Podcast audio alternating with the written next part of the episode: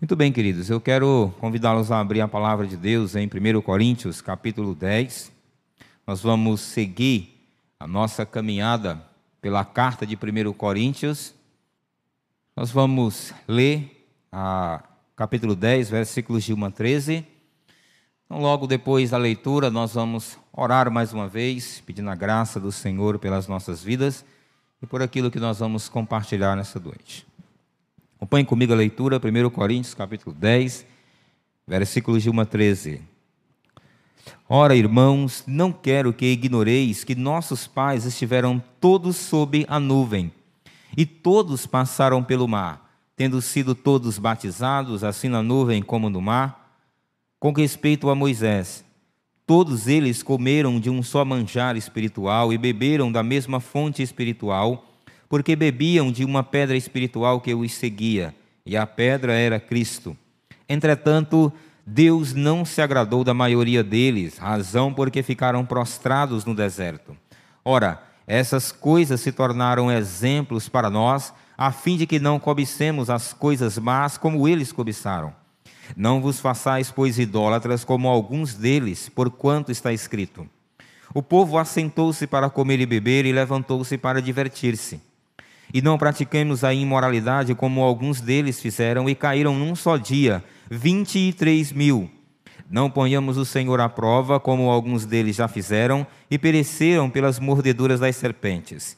Nem murmureis, como alguns deles murmuraram e foram destruídos pelo exterminador. Ora, essas coisas sobrevieram como exemplos e foram escritas para a advertência nossa, de nós, outros, sobre quem os fins do século têm chegado. Aquele, aquele, pois, que pensa estar em pé, veja que não caia. Não vos sobreveio tentação que não fosse humana, mas Deus é fiel e não permitirá que você seja tentado além das vossas forças. Pelo contrário, juntamente com a tentação vos proverá livramento, de sorte que o possais suportar. Mais uma vez, Senhor, nós nos submetemos ao Senhor pedindo graça e misericórdia para ministrar a Sua palavra hoje à noite, Pai. A minha oração, o meu desejo é que Seu Espírito ilumine o nosso entendimento, dirija, meu Pai, as nossas vidas através da Sua palavra. Ó Senhor, confronta-nos nesta noite através de Sua palavra, que o Seu Espírito possa, Pai, nos conduzir, nos levar a enxergar, ó Pai, os nossos pecados e que nós não sejamos rebeldes, ó Deus ao tomar conhecimento desses pecados, mas que possamos nos submeter ao Senhor, reconhecer, confessar e abandonar. Eu oro, Deus, por cada vida que o Senhor trouxe aqui hoje à noite. Sei que todos que aqui estão são os que de fato o Senhor queria que estivesse aqui. Oro por aqueles que nos assistem e oro ainda, Deus, por aqueles que ainda haverão de assistir essa mensagem. Que a tua palavra fale com eles, de igual modo falará conosco hoje à noite. Em nome de Jesus Cristo é a minha oração, agora e sempre. Amém. Nós temos feito uma caminhada pelo livro de 1 aos Coríntios e nós, nessa caminhada, temos feito a exposição desse livro. E há dois domingos atrás, nós começamos um novo tema dentro desse tema geral da primeira carta de Paulo aos Coríntios. Lá no capítulo 8, o eu já ia dizer apóstolo Dário, né? mas lá no capítulo 8, o pastor Dário, ele começou a abertura desse tema, que era a liberdade cristã, no capítulo 8, versículos de 1 a 13.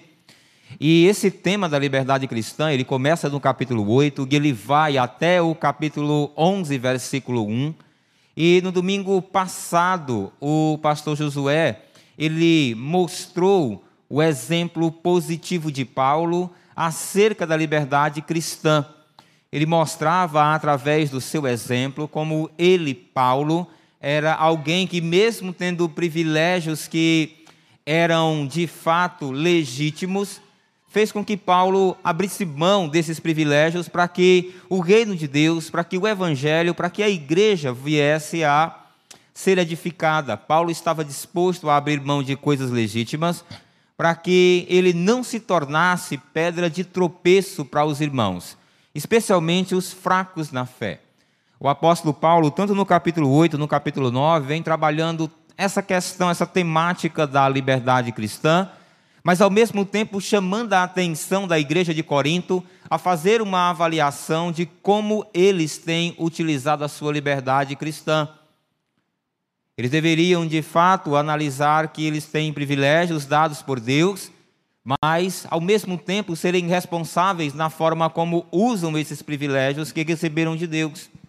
Então, hoje à noite, nós vamos é, ver um exemplo negativo. O apóstolo Paulo vai trazer o exemplo de Israel, uma nação que possuía diversos privilégios, mas que usou de maneira errada, usou é, de maneira má cada um desses privilégios que foram recebendo por Deus à medida que eles caminhavam com Deus.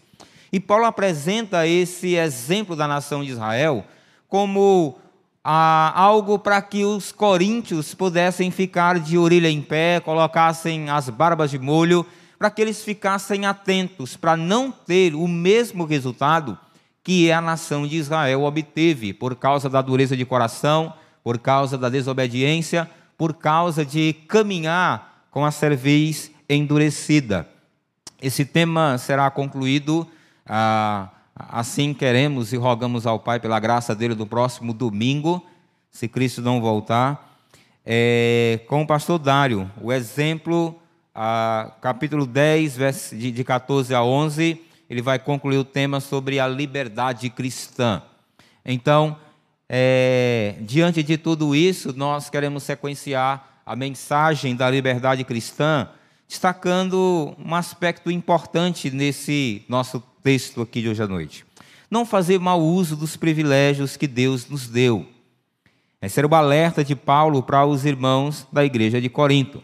E aí ele começa trazendo o, é, Israel, apresentando aquilo que aconteceu lá na época de Israel, mostrando para a igreja de Corinto como aquela nação que havia sido chamada por Deus, guiada por Deus, direcionada por Deus, que recebeu muitos privilégios de Deus, mas que fez mau uso desses privilégios e por causa disso eles caíram.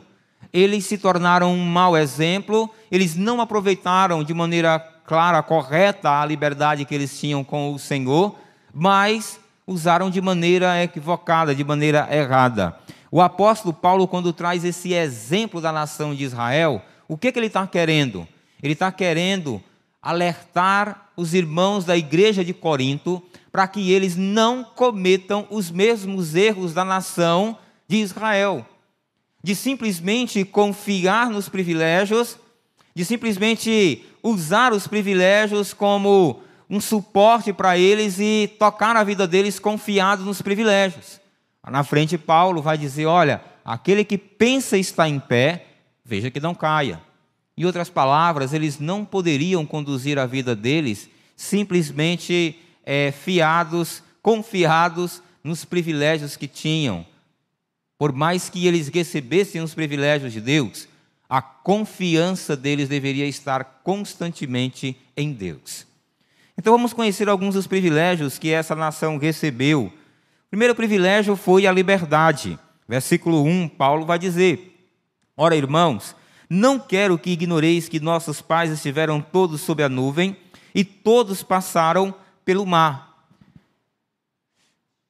Nesse texto é impressionante como o apóstolo Paulo ele vai começar a partir daqui destacar essa questão de todos, todos passaram pelo mar. Nós somos conhecedores como a nação de Israel, ela passou 400 anos escrava do Egito, e ali Deus usa Moisés e ele usa seus milagres, ele usa manifestações do seu poder de modo sobrenatural para tirar a nação de Israel do Egito e conduzir essa nação para uma terra prometida. Deus faz isso e usa Moisés a fim de que seu plano venha a ser concluído para essa nação. É impressionante que o texto destaca que todos os israelitas passaram pelo Mar Vermelho. Essa é, esse era o primeiro privilégio, a liberdade que esse povo recebeu.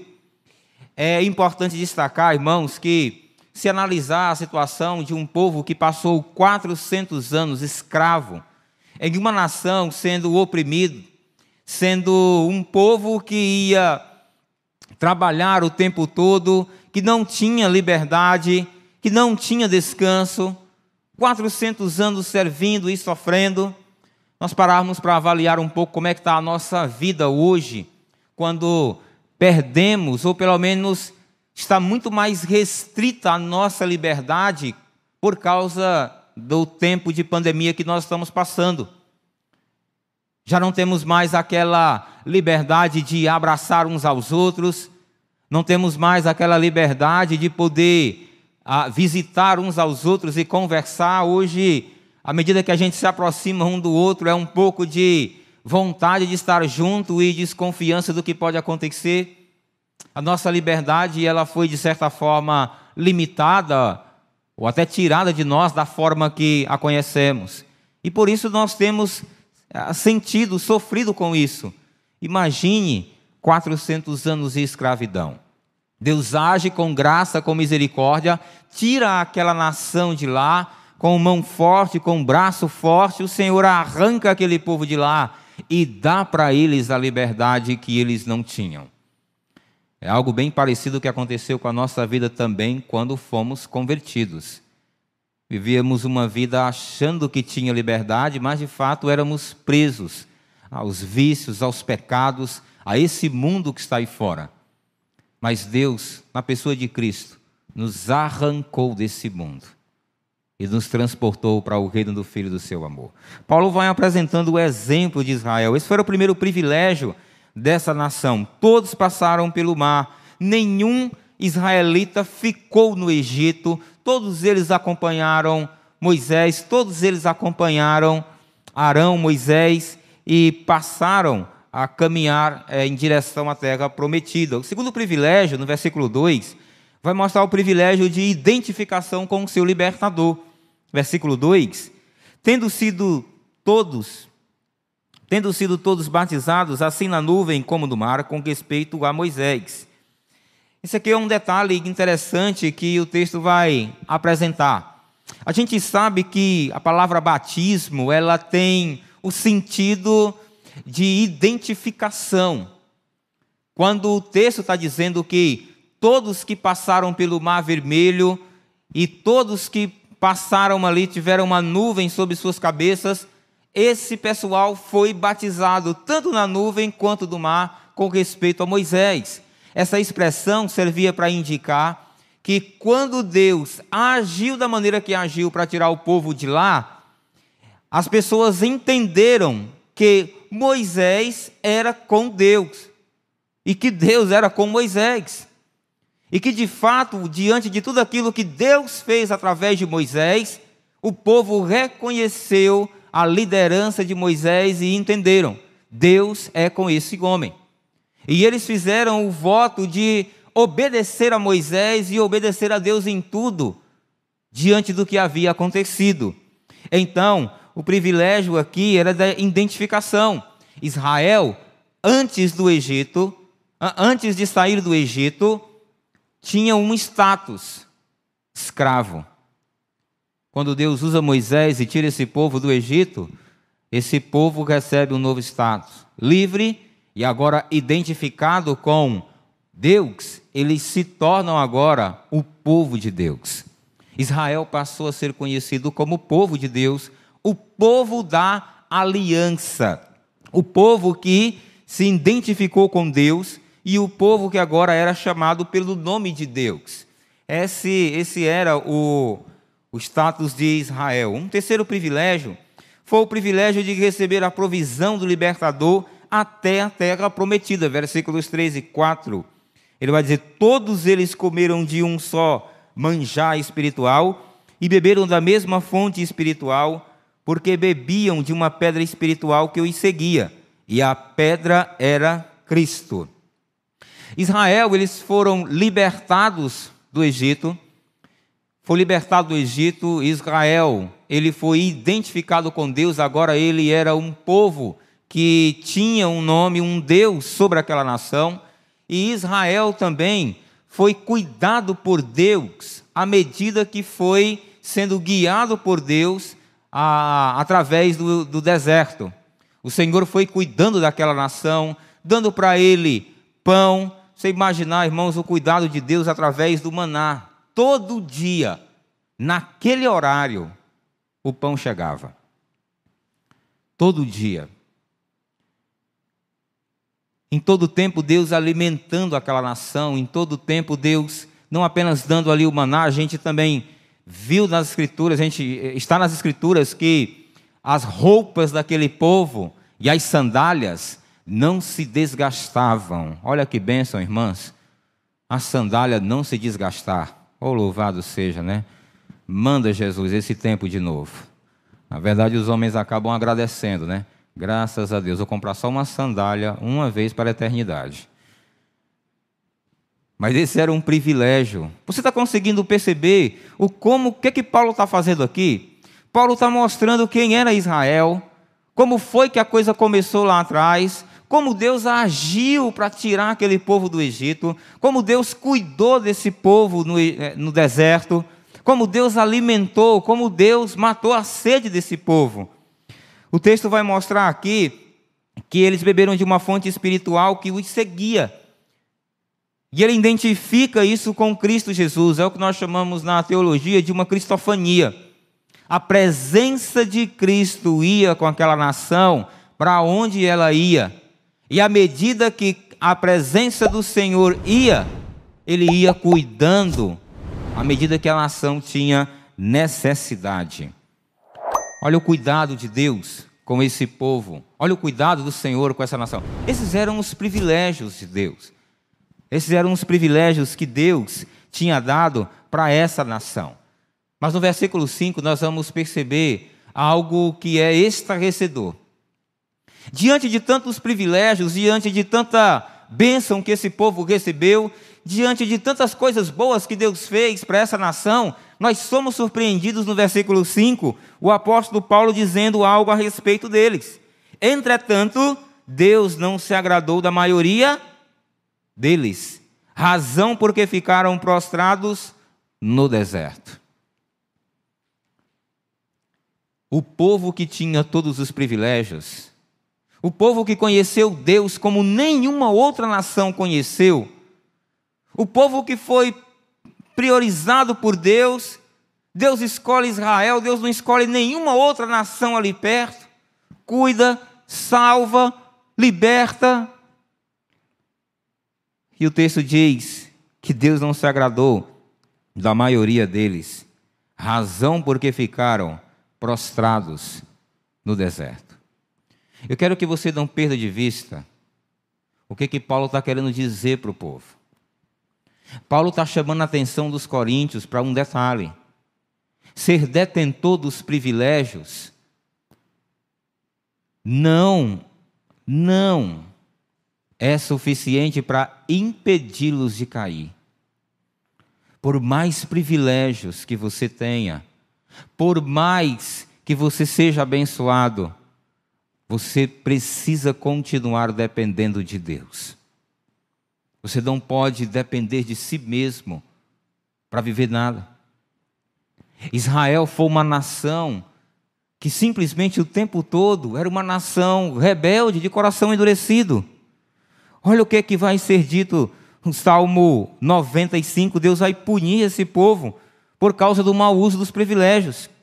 No Salmo 95, versículos de 6 a 11, diz assim: Vinde, adoremos e prostremos-nos, ajoelhemos diante do Senhor que nos criou. Ele é nosso Deus e nós, povo do seu pasto e ovelhas da sua mão. Hoje, se ouvirdes a voz do Senhor, não endereçais o coração, como em Meribá, como no dia de Massá, no deserto, quando vossos pais me tentaram, pondo-me à prova. Não obstante não terem visto as minhas obras, não obstante terem visto as minhas obras, durante 40 anos estive desgostoso com essa geração e disse: É povo de coração transviado, não conhece meus caminhos. Por isso, jurei na minha ira: não entrarão no meu descanso uma grande quantidade de privilégios na mão, mas uma vida sem temor para vivê-los. Não adianta ter os privilégios de Deus sem de fato viver uma vida de temor quando se vive com esses privilégios. O critério que Deus utiliza para rejeitar essa nação, qual foi? Que esse povo, Deus não se agradou deles. Você sabe qual é que é o alvo da vida cristã? 2 Coríntios capítulo 5, versículo 9 diz: quer presentes, quer ausentes, importa que lhes sejamos agradáveis. O alvo da vida cristã é agradar a Deus. E para que você agrade a Deus da maneira que Deus de fato quer, Ele coloca privilégios, princípios, bênçãos espirituais na sua vida. Israel tinha as bênçãos da libertação, você foi libertado do pecado. Israel tinha a presença do Senhor, você tem a presença de Cristo através do Espírito. Israel recebeu a provisão de Deus e todo dia Deus coloca algo na sua mesa para você comer. Deus te dá roupa. Deus te deu conhecimento. Deus te deu a sabedoria dele. À medida que Israel via tudo aquilo que acontecia acerca de Deus, Deus fazendo, Israel conhecia mais quem era Deus. À medida que Deus dá essas coisas para nós, é com um objetivo: para que nós o conheçamos melhor e o sirvamos com temor e tremor. Se tentarmos viver a vida cristã ou utilizar esses privilégios de maneira errada, nós não estaremos agradando a Deus. Isso pode incorrer em disciplina para a nossa vida. Israel, ele desagradou a Deus. Na ira dele, Deus disse: Jurei na minha ira, não entrarão no meu descanso. Esse povo ficou prostrado no deserto, eles não entraram na terra prometida. Só duas pessoas de toda aquela geração entraram na terra: Josué e Caleb. O livro de Deuteronômio é escrito e ali Deus faz uma nova aliança com os filhos daquela geração. Porque a geração que saiu do Egito, só Josué e Caleb entraram. Deus faz uma nova aliança, a aliança deuteronômica. No versículo 6, o apóstolo Paulo continua mantendo esse tema e ele diz: Ora, essas coisas, que coisas? Tudo que vem acontecendo lá do versículo 1 até aqui, se tornaram exemplos para nós. Nós quem? Igreja de Corinto. A fim de que não cobicemos as coisas más, como eles cobiçaram.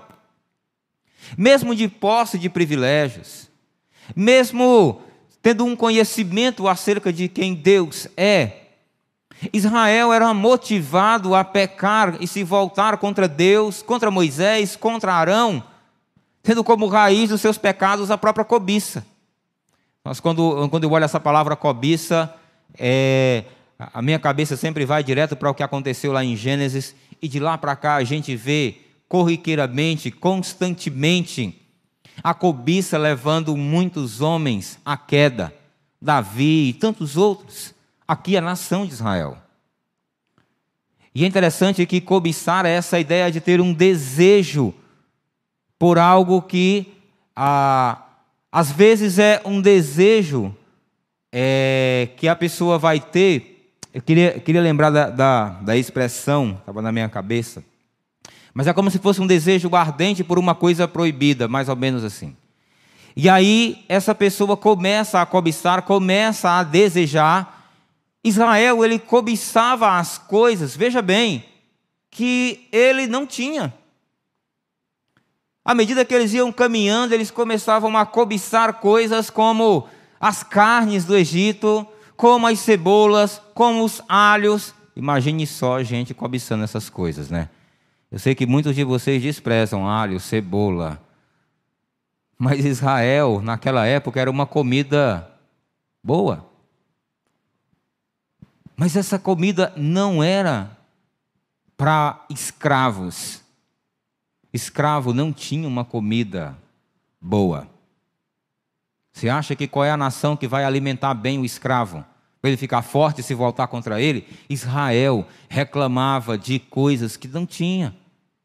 Ele cobiçava coisas, desejava coisas. E à medida que ele buscava essas coisas, ele deixava de olhar para Deus, ele deixava de focar naquilo que Deus tinha para fazer na vida dele. Tiago capítulo 4, versículo 2 diz que cobiçais e nada tendes. Esse é o resultado da cobiça. A pessoa cobiça, cobiça, mas qual é o fim? Nada tendes. E o que é pior, sofre enquanto cobiça.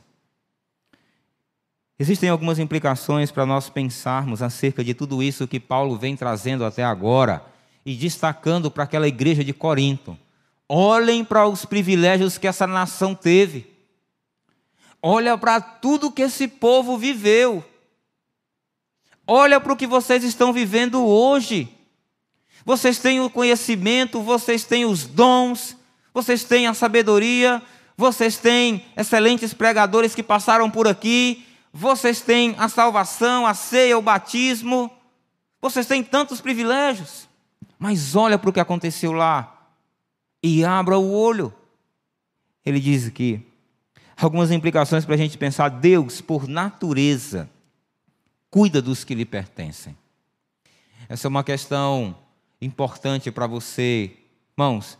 Apesar de nós, Deus continua sendo bom e nos abençoando. Deus não nos abençoa porque somos bons crentes. Ele nos abençoa e nos dá os privilégios porque Ele é Deus e Ele é fiel. Nós é quem precisamos desse Deus. Ser abençoado não torna o filho isento de desagradar a Deus. Essa é uma das questões importantes que Paulo está tentando chamar a atenção da igreja de Corinto. O fato de você ter privilégios não significa dizer que você não pode desagradar a Deus. Veja, fiquem atentos. Essa era a grande questão que Paulo trazia para que a igreja de Corinto abrisse os seus olhos. Eu acredito que até essa altura, mesmo que Paulo está fazendo aqui um paralelo com tudo o que aconteceu lá em Israel, com tudo o que aconteceu com aquela nação, eu acredito que nós já começamos a nos identificar com muitas coisas que aconteceram aqui com Israel os nossos privilégios, as bênçãos que Deus tem nos dado. O que, que nós temos feito com o conhecimento que Deus tem dado para nós?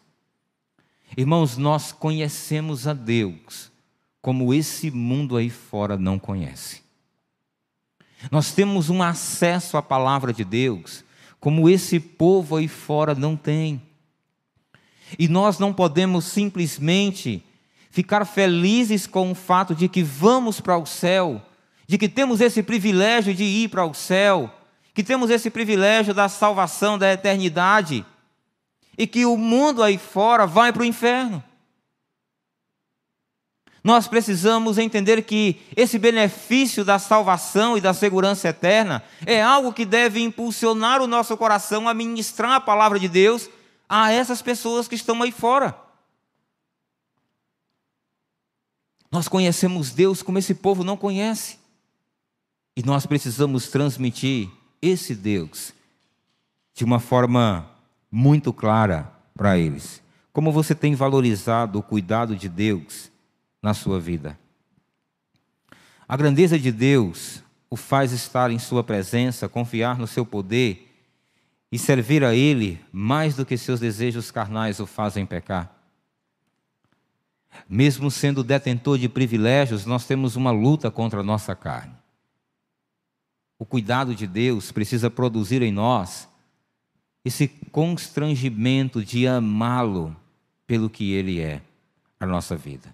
Queridos, Deus tem dado a nós muitos privilégios e de fato nós precisamos estar atentos a esses privilégios, atento ao que Deus está fazendo na nossa vida e a partir disso não ficar sentados em cima desses privilégios como garantias que são para nós e são garantias para nós e tocar a nossa vida como se as coisas ao nosso redor não existissem.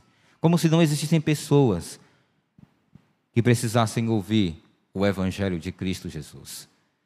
De você transmitir o conhecimento que você tem numa vida discipular. De você apresentar o quanto que você conhece de Deus Lembra que a tônica da liberdade cristã mostra que nós devemos usar o conhecimento com amor? João 3,16 que você conhece, de có e salteado, para um novo convertido, é muita coisa. Compartilha com ele. Compartilha. A nação de Israel se fechou em si mesma. Tinham o privilégio de conhecer a Deus, e nesse privilégio eles tinham a obrigação de expandir Deus e levar a mensagem de Deus a outras nações. Mas eles ficaram lá. Nós somos o povo de Deus e somos privilegiados. As outras nações não conhecem a Deus. Ah, meu vizinho, ele é assim mesmo. Ele vai para o inferno porque ele é bebedor de cachaça, bota o som alto a noite todinha aqui. Eu sou crente. Ele vai morrer. Vai para o inferno. E vai mesmo. O privilégio da salvação deve nos impulsionar à evangelização. O privilégio da salvação deve nos impulsionar à evangelização. O conhecimento com o amor olha para o pecador. Jesus, em Mateus capítulo 9, ele mostra isso, o coração de Jesus, alguém sensível ao pecador. Esse tem que ser a nossa postura diante dessas coisas. Nós temos e vivemos num país que hoje é livre e nos permite ministrar a palavra de Deus em qualquer lugar. Então, irmãos, Paulo está pegando isso aqui e mostrando para o povo da igreja de Corinto. Todos esses privilégios que Israel tinha, todas essas bênçãos que eles receberam, eles tinham tudo isso na mão deles, porém, Muitos ficaram prostrados. O texto vinha todo o tempo. Todos passaram pelo mar, todos foram batizados, todos, todos. Chega no 5, muitos ficaram prostrados. A grande maioria ficou pelo meio do caminho. Não entrou no descanso, não entrou na terra prometida. Nos versos de 7 a 13, Paulo vai pegar tudo isso que ele apresentou acerca de Israel e agora ele vai criar um paralelo com o que estava acontecendo em Corinto, apresentando a situação que estava acontecendo lá e trazendo para o que estava acontecendo naquela época lá. Paulo vai usar o mau exemplo de Israel no uso dos privilégios como advertência para os coríntios. Eu já destaquei aqui para você que Corinto tinha muitos privilégios. Foram libertados, tinham conhecimento. Um povo que tinha e na verdade eles se orgulhavam do conhecimento que eles tinham. Tinham os dons, enfim, vários privilégios, a ceia. Porém, Israel, perdão, porém, Corinto vivia num ambiente de muita prostituição, tanto a prostituição, prostituição cultural quanto a venda do corpo, o relacionar-se com pessoas sexualmente. E aí, nesse contexto, é que de fato Paulo vai pegar essa situação, aplicar para aquele povo, levando eles a refletir sobre o que eles deveriam fazer com o ministério, com os privilégios que eles tinham em mãos naquela situação. Então, Paulo vai começar nos versículos de 7 a 10, ele vai dizer, é, vai mostrar para a gente que em nossa liberdade, é, na sua liberdade, não faça uso dos privilégios para não incorrer, não faça mau uso dos privilégios para não incorrer em punição. Versículo 7, ele diz: Não vos façais, pois, idólatras, como alguns deles, porquanto está escrito: O povo assentou-se para comer e beber e levantou-se para divertir-se. Em sua liberdade, não busque substitutos para Deus. Era o que Paulo queria que o povo entendesse. Eles eram um povo livre, com conhecimento. Naquela época eles tinham toda uma cultura de idolatria. Paulo pega o exemplo lá do povo, lá do bezerro de ouro, e ele traz para esse momento aqui da nação.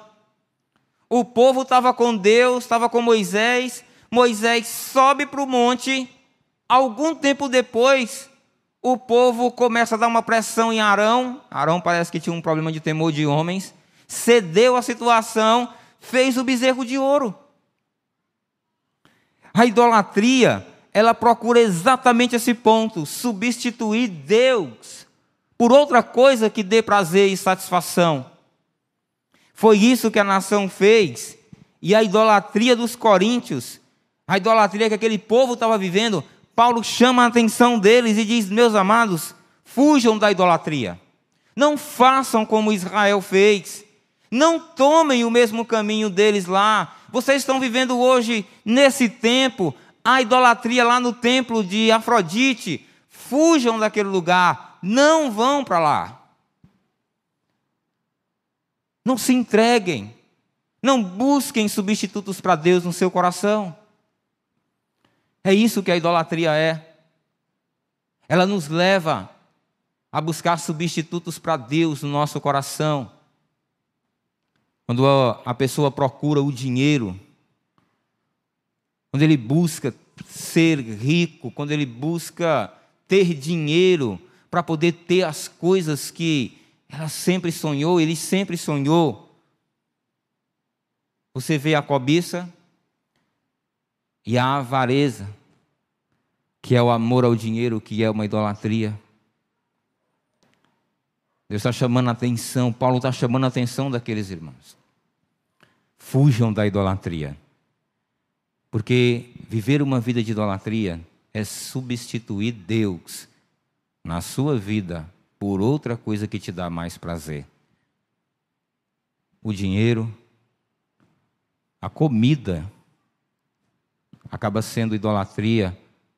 A gula, ela tem como esse aspecto de comer pelo prazer e se entregar ao prazer de comer. E isso acaba virando uma idolatria. Tudo aquilo que você, quando ao olhar para a sua vida, se você tem algo que você se sente ameaçado de perder e você fica preocupado, a sua paz, você perde a sua paz, a sua alegria, você sente que a sua felicidade está sendo ameaçada, porque você vai perder aquele salário que você tem, porque você vai perder a, com, não tendo esse salário, não vou poder comprar as roupas que eu sempre quis, não vou poder andar na moda, não vou poder ter o carro que eu sempre quis e aquilo vai tirando a sua alegria, a sua paz. Essa é uma característica da idolatria. Ela tira Deus do centro. E aquilo que produz essas coisas em nós é ídolo no nosso coração.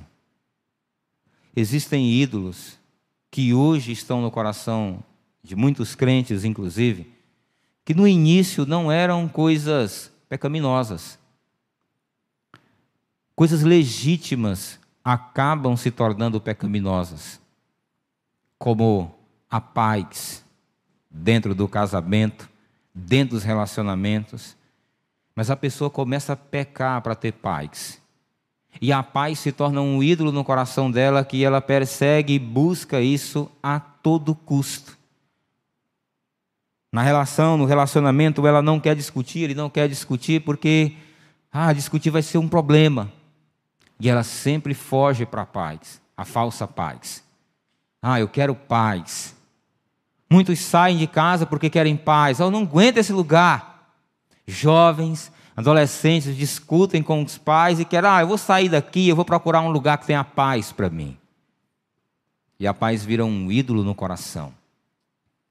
E através desse ídolo, você é guiado para longe de Deus. Mesmo que você tenha o privilégio de conhecer a Deus hoje, o que é importante? Avaliar o seu coração para saber que ídolos hoje você cultua. O que é tão importante para você que você não se vê é, tendo que perder isso?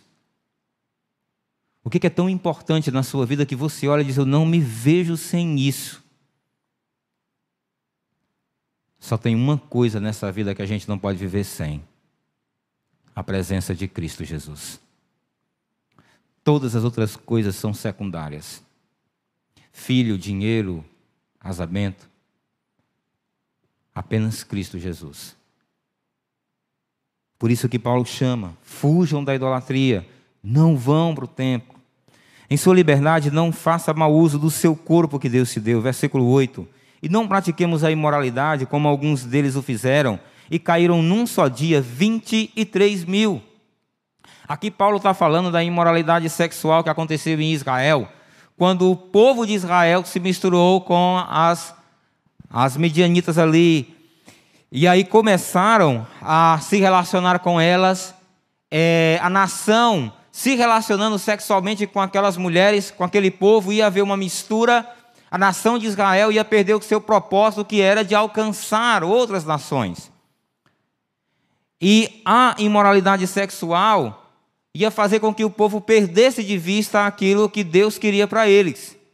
Então, não bastasse tudo isso, um israelita ele pega uma midianita, leva para o acampamento de Israel e começa a ter relações com ela lá no acampamento. E a praga, Deus manda uma praga que mata 14.700 israelitas. Até que Finéias pega uma lança e ele atravessa pelo ventre o homem e a mulher e a praga é cessada. 14.700 pessoas morreram porque Israel estava se entregando à imoralidade sexual. Isso é forte, sabe por quê, irmãos? Porque na cultura dos coríntios, a imoralidade sexual era algo comum. E Paulo está dizendo: olha, vocês têm o privilégio de conhecer um Deus santo, não se entreguem à imoralidade sexual, porque senão, lembra do que aconteceu com Israel, vocês vão sofrer consequências. Se afasta dessa imoralidade sexual, faça um bom uso do corpo. Nos versículos, nos capítulos de 5 a 6, a gente viu nas pregações anteriores aqui como a gente enfatizou essa questão do bom uso do corpo, de não viver na imoralidade sexual. É lamentável hoje, irmãos, como é, muitos cristãos têm feito mau uso do corpo nas redes sociais. Estava falando agora pela manhã. Instagram, Facebook. É lamentável como pessoas têm se vestido de maneira inapropriada, têm usado as redes sociais para fazer uma exposição do corpo. As redes sociais, o objetivo delas é esse: expor o corpo e criar relacionamentos que depois terminam na imoralidade sexual. Eu não estou dizendo que você não deve ter um, um, Instagram, um Facebook, e o que eu estou dizendo é que você deve ter discernimento, usar o conhecimento com o amor, honrar Deus nas redes sociais. Ninguém quer ver, irmão, você na praia, de biquíni, nem irmã. Guarde o seu corpo para Deus. A imoralidade sexual, ela distancia você do relacionamento com Deus e acaba, mina com a vida abundante que Deus tem para você. Faça bom uso do corpo. Paulo estava chamando a atenção daquele povo lá em Corinto. Se vocês forem para o templo e se prostituir lá, vocês não vão usar bem o corpo que Deus deu para vocês. Esse corpo Deus vai ressuscitar. Deus vai pegar esse corpo, vai transformar, vai glorificar, para que você viva novos céus e nova terra dele. Por isso, não entregue-se à imoralidade sexual. Eles tinham conhecimento de Deus, tinham conhecimento da palavra. Esses eram os privilégios. Se afastem. Fugir da impureza. Fuja de redes sociais que você está sendo tentado. Fuja de lugares e fuja de amizades que têm instigado você a práticas sexuais imorais. Fuja de conversas sensuais. Não empreste seu coração, seus olhos à imoralidade sexual. Ela está acabando com você. Ela está acabando com o corpo que Deus deu para você. Ou você é firme com isso, ou você vai pagar um preço alto diante de Deus. Não saia daqui hoje sem colocar um fim nessa imoralidade sexual na sua vida. Meus queridos, isso é sério. Muitas pessoas têm sofrido com esse terrível mal, com esse terrível pecado. A igreja do Senhor não pode abraçar, não pode viver como se isso fosse algo normal, natural. Não! Paulo está chamando a atenção daqueles irmãos, assim como eles, vocês são conhecedores de quem é Deus. Nosso Deus é um Deus santo. Ele não tolera. Acaba com a pornografia na sua vida. Acabe com os gestos sensuais que têm marcado você. Acabe com aquela conversa na rede social que está instigando você sexualmente. Coloque essas coisas distante de você. Ele está falando: fujam da imoralidade sexual. Fujam, não se entreguem. Fujam da impureza. Qualquer outro pecado que uma pessoa cometer é fora do corpo. Mas aquele que pratica a imoralidade peca contra o próprio corpo. Em sua liberdade, não tente a Deus. Versículo 9, ele diz: Não ponhamos o Senhor à prova, como alguns deles já fizeram, e pereceram pelas mordeduras das serpentes. Paulo aqui está trazendo novamente um exemplo de Israel, de como ele não valorizou os privilégios. Israel, eles provaram a Deus. Eles simplesmente disseram que não tinham pão para comer quando todo dia chegava o maná. Mas aquele povo começou a murmurar, começou a reclamar e dizer: Olha, nós não temos pão, nós viemos aqui para morrer de fome. E Paulo está falando para eles aqui: Olha, lembra lá desse exemplo do que aconteceu lá? O povo provou a Deus porque tinham os privilégios, porque tinham as bênçãos, porque era povo de Deus. Eles achavam que não ia acontecer nada. E Paulo está dizendo para eles aqui: por causa dessa atitude lá em Números 21, de 4 a 9 Deus enviou serpentes que os matou uma grande quantidade de israelitas ali. E aí Deus manda Moisés fazer a serpente para que o povo pudesse olhar para a serpente e ser curado. A palavra provar, a colocar à prova, ela tem a ideia aqui nesse texto de tentação. E sabe o que é, que é colocar à prova? Tentar a Deus. É você, numa situação querer forçar Deus a agir como Deus. Quando Satanás tenta Jesus e ele diz: Se és filho de Deus, manda que essas pedras se transformem em pães. Ali Satanás não estava com aquele si ah, dizendo que Jesus não era o filho de Deus, ele não estava duvidando. Ele estava dizendo: já que é filho de Deus, transforma em pães. Na tentação, você prova Deus, você faz, você cria uma situação para Deus agir como Deus. Ah, se Deus não agir na minha vida e não converter o meu esposo, eu não vou mais para a igreja. Ah, se Deus não me der filhos, então eu não vou mais segui-lo. Ah, se Deus não me der um salário bom, até o fim do ano, eu ainda vou dar esse prazo para ele. Nós estamos aqui em maio. Eu não vou mais para a célula. Se eu não passar no concurso, eu, não, eu vou deixar de servir o Senhor. Como é que pode? Eu sou crente, eu só tenho uns privilégios, eu sou filho de Deus e eu faço. Um... Não. Como é que um descrente vai passar eu não vou passar? Eu, e se Deus não me der, eu não quero mais saber. Você tenta Deus à medida que você cria uma situação forçando Deus a agir como Deus. Deus não tem nenhuma responsabilidade de fazer qualquer coisa pela gente. Ele faz por sua natureza e misericórdia. Mas Israel provou Corinto, quando era, qual era a tentação de Corinto, irmãos? Qual era a tentação desse povo? Usar o conhecimento sem amor. Era algo que eles faziam e Paulo chamava a atenção deles: olha, comer carne, você vai escandalizar o outro. Não vá. Ah, Paulo, fica na sua, eu sei o que, eu estou fazendo. E não estou nem aí, eu vou agir do jeito que eu entendo que é. Se Deus quiser fazer alguma coisa, Ele faça. Agora, eu não vou deixar de abrir mão, de fazer aquilo que eu quero, simplesmente porque outro crente vai se magoar com isso. Ele é que tem que crescer e não eu que tenho que mudar. Era algo mais ou menos assim.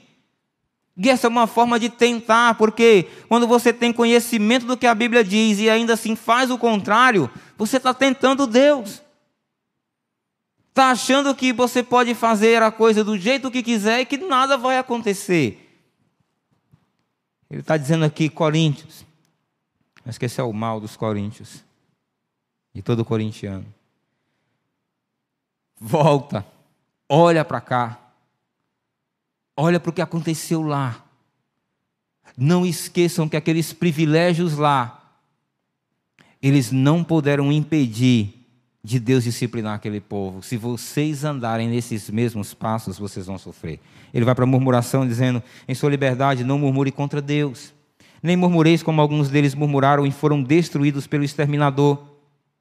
Paulo está dizendo aqui no versículo 10 e trazendo aquele exemplo quando Deus, lá em Números é, 16, 41 a 40, quando ele destrói, quando ele mata Datã, Coré e Abirão, abre a terra, abre a sua boca e engole eles com as suas casas e famílias. Diante desse episódio, um certo grupo se levantou contra a liderança de Arão, Moisés e contra Deus. E aí, o que foi que aconteceu? Naquela situação, o povo se levantou contra o Senhor, contra Moisés, contra Arão, e Deus mandou uma praga que começou a matar o povo. E Arão correu para fazer expiação pelo povo. Um detalhe, eu até disse lá 14.700, na verdade foi aqui nesse texto. E aí o povo começou a murmurar e a culpar Deus, porque Deus havia disciplinado aqueles israelitas. Isso é muito importante, irmão, sabe por quê? Nos capítulos de 1 a 5, a gente viu o problema das divisões na igreja. E a gente viu o que no capítulo 5? Que um cidadão foi disciplinado pela igreja.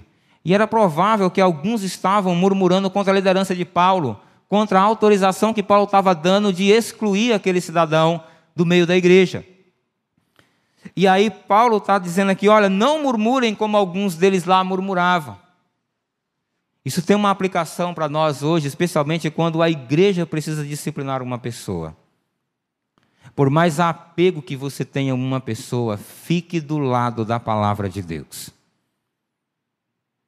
Às vezes muitos crentes acham que quando a igreja exclui alguém do seu meio, que ela está agindo sem amor, que ela não está sendo amável, e aí começa a levantar uma série de coisas e murmurar no coração e criticar a liderança e criticar. Deus está dando aqui um exemplo para aquele povo. Muito provavelmente Paulo estava mostrando isso por causa da liderança dele também. Eu conheci aqui um, a história de um irmão que ele, de tanto murmurava, murmurava, criticava, Deus pegou o camarada de jeito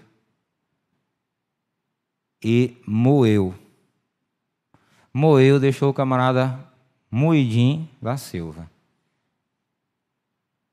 Ele vivia reclamando da liderança, criticando a liderança, criticando a igreja, criticando os irmãos. Deus teve um encontro com esse irmão e mudou a vida dele. Ele sofreu. Enquanto ele estava murmurando, a vida espiritual dele não crescia.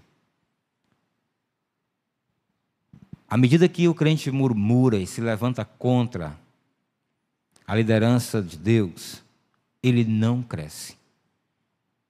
A vida dele não discipula ninguém, ele não cuida de ninguém. A vida espiritual dele é essa gangorra o tempo todo. Esse irmão, quando Deus o encontrou, mudou, transformou a vida dele. Hoje ele é não apenas um crente que parou com essa prática de se levantar contra a liderança, mas ele hoje é um dos bons líderes de célula que nós temos em nossa igreja. Ele cuida hoje de pessoas de uma maneira especial. Mas enquanto o coração dele estava murmurando, Deus agiu. Por isso é importante não murmurar. É importante entender que o que Deus estava chamando a atenção, através de Paulo, chamando a atenção de Corinto, é que se eles continuassem se levantando contra a liderança, murmurando contra Deus, reclamando, o Senhor ia agir e eles iam sofrer. Em sua liberdade, não se apoie na autoconfiança, mas na graça de Deus. O apóstolo, o propósito do mau exemplo de Israel é advertir os coríntios sobre o mau uso dos privilégios. No versículo 11, ele vai dizer: Nós estamos caminhando já para o fim. Essas coisas lhe sobrevieram como exemplos e foram escritos para a advertência nossa de nós outros sobre quem os fins do século têm chegado. É impressionante Paulo dizer isso aqui, e isso é importante porque é, diante de tantos privilégios que nós temos, nós temos o conhecimento da palavra de Deus completo. Nós temos a Bíblia completa hoje. E nós podemos abrir a palavra de Deus e ter o conhecimento de todas as áreas de pecado possíveis nesse mundo para a nossa vida.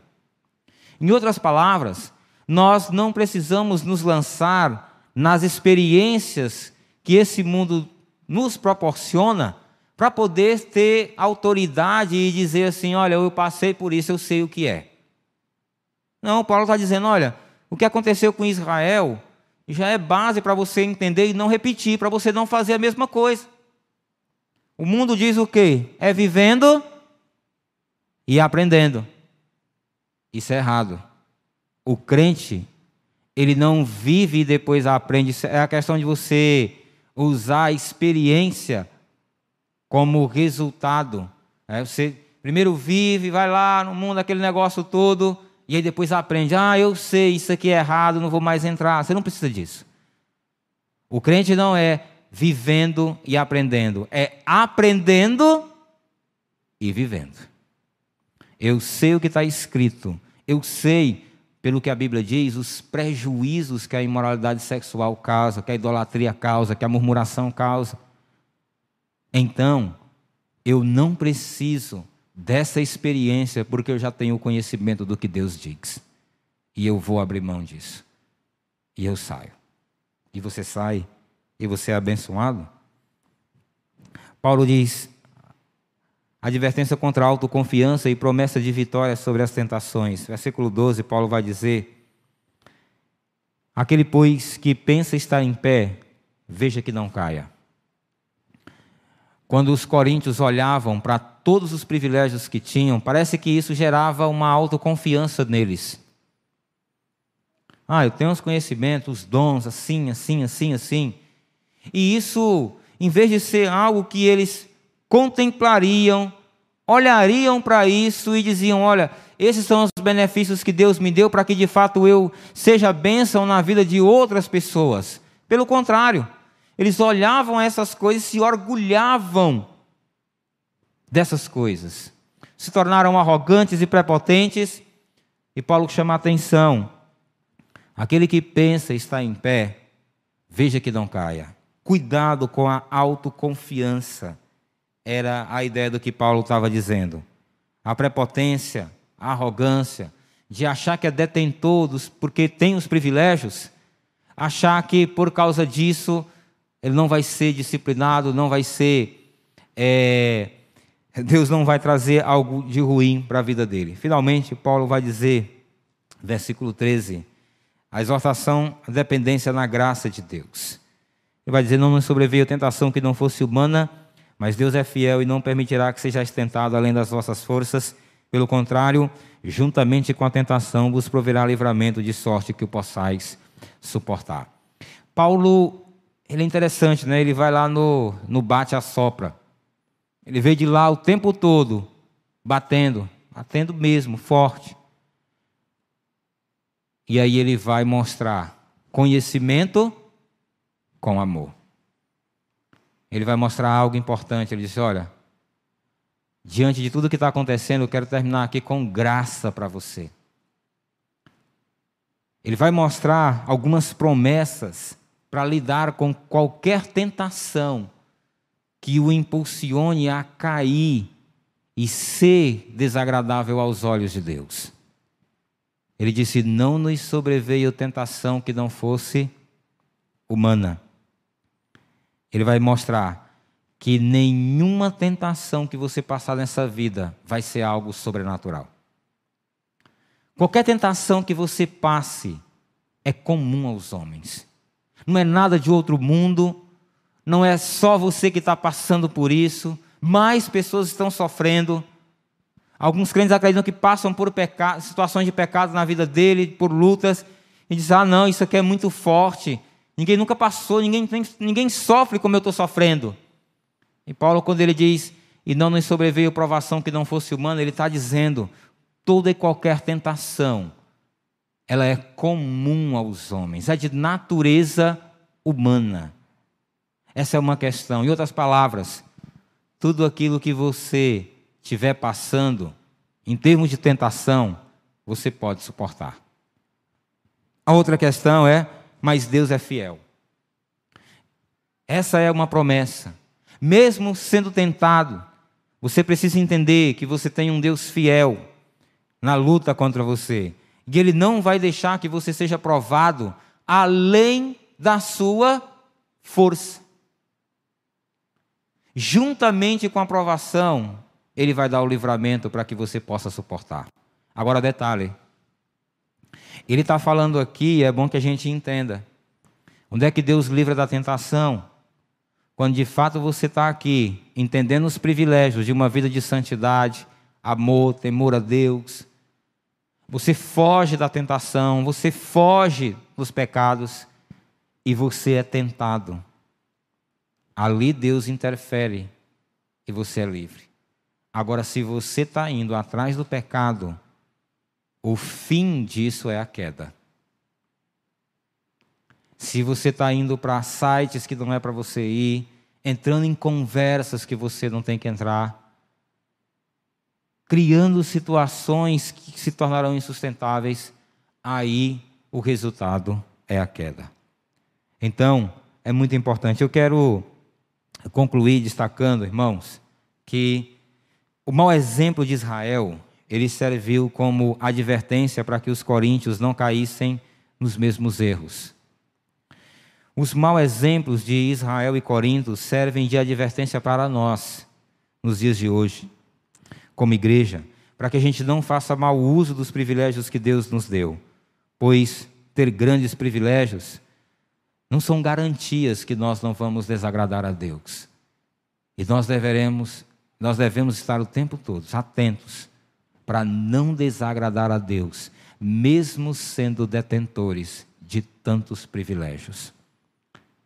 Salvação, dons, santidade, graça, perdão, misericórdia. Tudo isso Deus nos deu para que a gente edifique a nossa vida e a vida um do outro. Vamos orar, vamos ficar de pé. Eu gostaria muito que você pudesse olhar para a sua vida hoje e analisar como é que está a sua caminhada com Deus. De lá para cá, do tempo que Deus te libertou do império das trevas, diante de todos os privilégios que Deus tem colocado na sua mão, na sua vida, como anda o seu relacionamento com Deus? Como que você tem lidado com murmuração, com imoralidade sexual, com idolatria no seu coração? Se você tem caído nesses pecados, eu quero encorajar agora você a falar com o Senhor hoje à noite e dizer para Ele: Deus, eu reconheço que pequei contra Ti e eu quero tomar a partir de hoje uma atitude de mudar a minha vida cristã para a glória do seu nome. Eu não quero mais continuar vivendo na imoralidade, na murmuração. Eu não quero mais idolatrar as coisas que eu tenho idolatrado. Eu quero abrir mão de tudo isso hoje para a glória do Senhor. E se essa é a sua realidade, fala isso para o Senhor hoje à noite. Fala para ele agora. Curva sua cabeça, ora, fala para ele. O que que você tem colocado no lugar dele que tem te dado mais prazer do que estar com ele? Fala para o seu Deus hoje à noite. Se você orou assim, Levante a sua mão só para a gente ir orando pela sua vida. Deus te abençoe, meu irmão. Deus abençoe sua vida. Deus te abençoe, irmã. Deus abençoe você, irmão. Deus te abençoe. Deus te abençoe, irmã. Não saia daqui hoje emprestando a sua vida ao pecado. Tome uma decisão de romper com o pecado, com a imoralidade, com a idolatria. Não empreste, não dê mais um dia sequer da sua vida para o diabo te usar. Saia daqui como um adorador e alguém que ama esse Deus de todo o coração. Se você está aqui hoje à noite que ainda não tem Jesus como Senhor da sua vida, e quer entregar sua vida a Jesus, ser um crente, um convertido em Jesus, você pode levantar sua mão também, que nós vamos estar orando pela sua vida. Nós temos alguém que quer entregar sua vida a Jesus. Nós vamos orar e pedir que Deus possa agir na sua vida. Se você quer tomar a decisão por Cristo, ao fim do culto você pode me procurar e a gente vai conversar. Eu quero convidar aqui o o Dário para orar. Minha voz aqui já já está chegando. Mas permaneça com esse coração reverente e ore para que Deus possa fortalecer seu coração. Pai querido, nós queremos louvar ao Senhor pela palavra pregada aqui nessa noite. Obrigado a Deus pela exposição que foi feita. De fato, ó Deus, não queremos seguir o exemplo de Israel. Não queremos, ó Pai, cair na arrogância dos coríntios e que por causa dessas coisas, ó Deus, terminaram ofendendo o Senhor e se afastando do Senhor e deixando ser fomentado as suas atitudes a partir das cobiças de seus corações. Por causa disso, se tornaram idólatras, imorais, tentadores do Senhor, pessoas que reclamam, murmuradores. E, ó Deus, e então viram que o Senhor havia virado as costas para eles. Sim, Senhor, não seremos assim. Com tua graça, ó Pai, e com a ação do poder do Senhor através da palavra, seremos, seremos adoradores de fato, pessoas que vão se curvar diante do Senhor. Queremos renunciar, ó Deus, a cada ídolo que tem sido brotado em nosso coração. Queremos, brotar, queremos, Senhor, renunciar a todo tipo de imoralidade que tem permeado nossa mente e nossas atitudes. Ó Deus, queremos aceitar a maneira como o Senhor conduz nossa vida e nos rendemos à soberania do Senhor, confiando na boa, agradável e perfeita vontade que flui de Ti. Amém. Não reclamaremos das coisas que o Senhor nos deu. Não nos concentraremos naquilo que não temos. Nos concentraremos, Senhor, em sermos gratos e agradecer ao Senhor por tudo que o Senhor tem feito por nós. Ó Pai, se ainda assim, em meio às nossas decisões, às nossas convicções, a nossa resiliência, a nossa decisão de servir o Senhor, o nosso coração produzir alguma cobiça, eu sei bem, Pai, que nenhuma tentação será maior do que eu possa suportar. Amém. E sei, ó Deus, que a minha decisão não é ser autoconfiante, ser orgulhoso, com, baseado na minha capacidade de fazer o que é certo, mas estar constantemente prostrado diante do Senhor, em nossos momentos diários contigo, para então, ó Pai, fortalecidos em Ti, dizer não ao pecado, e dizer sim à adoração. Amém. Em nome do teu filho Jesus. Amém. Deus abençoe a cada um dos irmãos. Eu acho que os adolescentes vão vender lanche aqui lá fora. Na hora da sua saída, você pode adquirir com eles.